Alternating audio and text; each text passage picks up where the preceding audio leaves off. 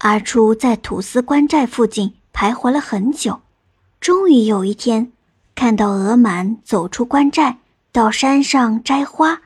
他跑过去，衔住额满的裙子，眨巴着眼睛，不停地摇尾巴。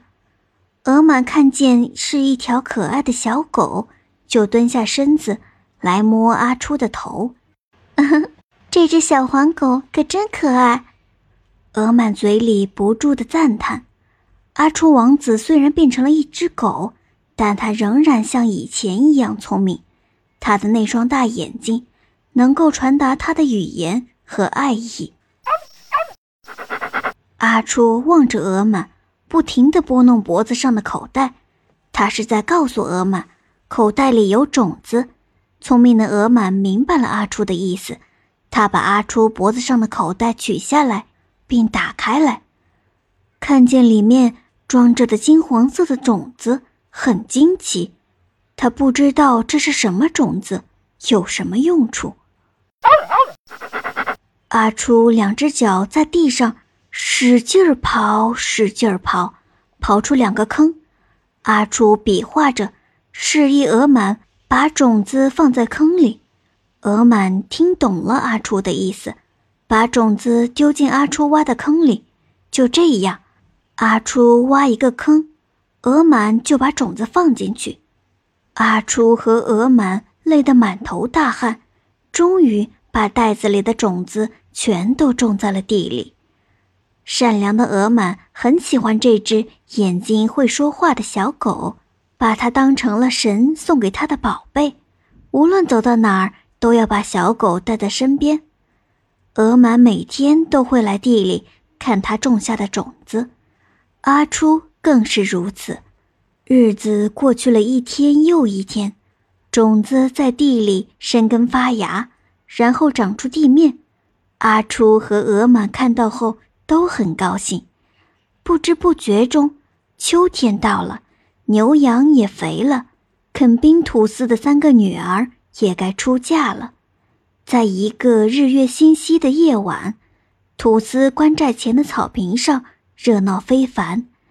原来是肯宾吐司在这里。举办锅庄晚会，参加晚会的全都是有钱有势的老爷、太太、少爷、小姐，他们穿着光鲜华丽的衣服前来，因为这场晚会不仅仅是为了庆祝丰收，还是肯宾吐司给三个女儿选女婿的晚会。大家围在草坪上，一边唱歌，一边跳锅庄舞。额满跳舞的时候，阿初也在后面跳。额满坐下来的时候，阿初就依偎在他身边。过了一会儿，肯宾吐司要为女儿们选女婿了。年轻的少爷们围成一个圈儿，坐在草坪上。肯宾吐司的三个女儿环抱着水果，在中间跳最好的锅庄舞。一圈跳下来，泽躺把怀中的果子。丢给了一个小伙子，他是附近部族一个士官的儿子。泽堂选中了他，他们手挽手，肩并肩，跳着舞走到肯宾吐司面前。肯宾吐司对女儿选中的女婿很满意。跳完第二圈锅庄舞，二女儿哈木措也选中了心上人，他是附近一个土司的继承人。哈木措把怀里的果子。抛给了他，他们愉快地来到肯宾吐司面前，肯宾吐司毫不犹豫地答应了。现在只剩下额满了，小伙子们都希望美丽善良的额满选中自己，可是额满跳了三圈，都没有选到意中人。额满究竟要选一个什么样的人做她的丈夫呢？人们都在猜测议论。额满看了一圈又一圈，小伙子们都很好，但他总是感觉他们身上少了些什么，所以他们都不是额满愿意托付终身的人。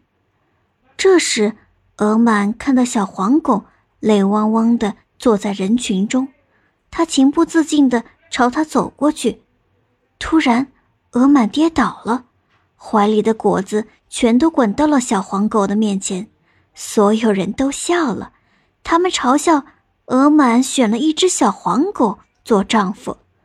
额满感到羞愧，他从未想过自己要嫁给一只狗，他责怪自己在这么多人面前出丑，他恨不得有个地缝钻进去。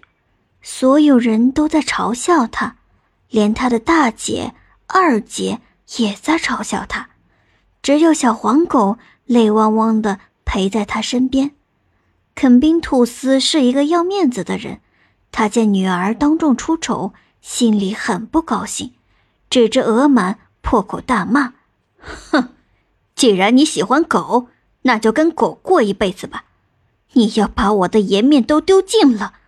你不配做我的女儿！你跟你的狗丈夫离开我的关寨吧，永远不要回来！”我再也不想再见到你了，肯宾吐司严厉地说。